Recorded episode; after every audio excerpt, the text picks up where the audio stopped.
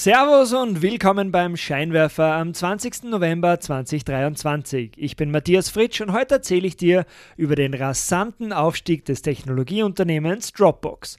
Wenn dir der Scheinwerfer gefällt und du mich unterstützen möchtest, melde dich am besten zu meinem wöchentlichen kostenlosen E-Mail-Newsletter an. Dort bekommst du alle Stories mit Bildern und den passenden Grafiken per E-Mail direkt in dein Postfach geschickt. Geh dazu einfach auf www.derscheinwerfer.com. Ich habe dir einen Link zur Anmeldung in die Shownotes gepackt. Dann legen wir los. Auf geht's! Willkommen beim Scheinwerfer. Dieser Podcast bringt Unternehmern und Führungskräften die Geheimnisse der erfolgreichsten Unternehmen und die wichtigsten Insights, um bessere Entscheidungen zu treffen.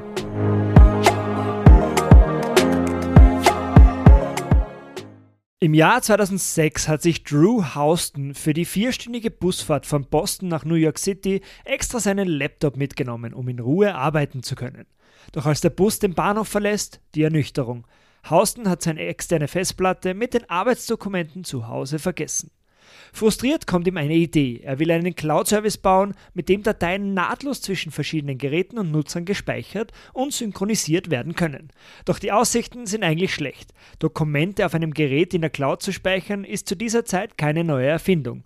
Wie lange wird es wohl dauern, bis eine der großen Tech-Firmen mit einem smarten File-Sharing-Produkt den Markt aufräumt? Doch unbeirrt davon macht Drew Houston weiter. Aus seiner Idee wird schließlich Dropbox. Denn sein Timing könnte nicht besser sein. Mit dem Aufkommen des iPhones hat jeder nicht mehr nur seinen Computer als technisches Gerät zu Hause. Bilder und Dokumente müssen plötzlich nahtlos in Echtzeit über mehrere Geräte synchronisiert werden. Drew Houston will mit seiner Geschäftsidee unbedingt in den renommierten Startup-Inkubator Y Combinator. Doch ohne einen Mitgründer als Geschäftspartner gibt es keine Aufnahme. Im Bekanntenkreis gab es leider keine Mitstreiter. Houston hatte also nur zwei Wochen Zeit, einen Unbekannten davon zu überzeugen, sein Studium hinzuschmeißen und gemeinsam all-in bei der Geschäftsidee zu gehen.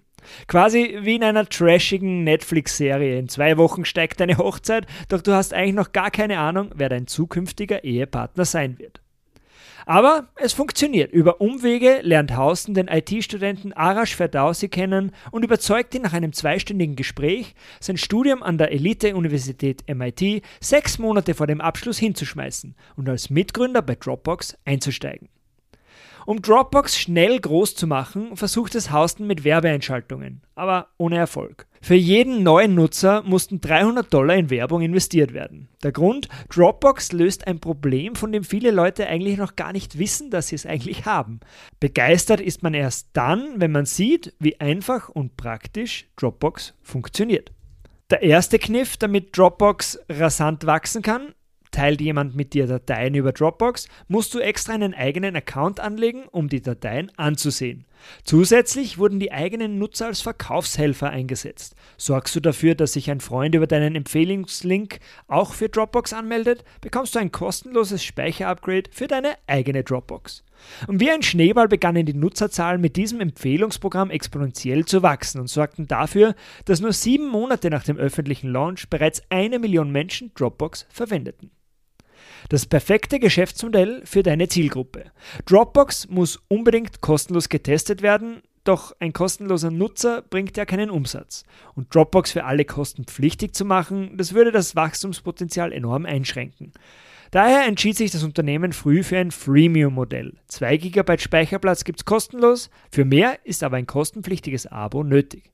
Gründer Drew Houston erkannte, dass viele Menschen mehr als nur einen Platz zum Speichern ihrer Lernunterlagen oder ihrer Alltagsschnappschüsse brauchten. Fotografen zum Beispiel, die wollten ihre hochauflösenden Fotos ohne Qualitätsverlust ablegen können, ohne sich ständig Gedanken über Dateigrößen und verfügbaren Speicherplatz machen zu müssen. Und dafür zahlten sie auch gerne.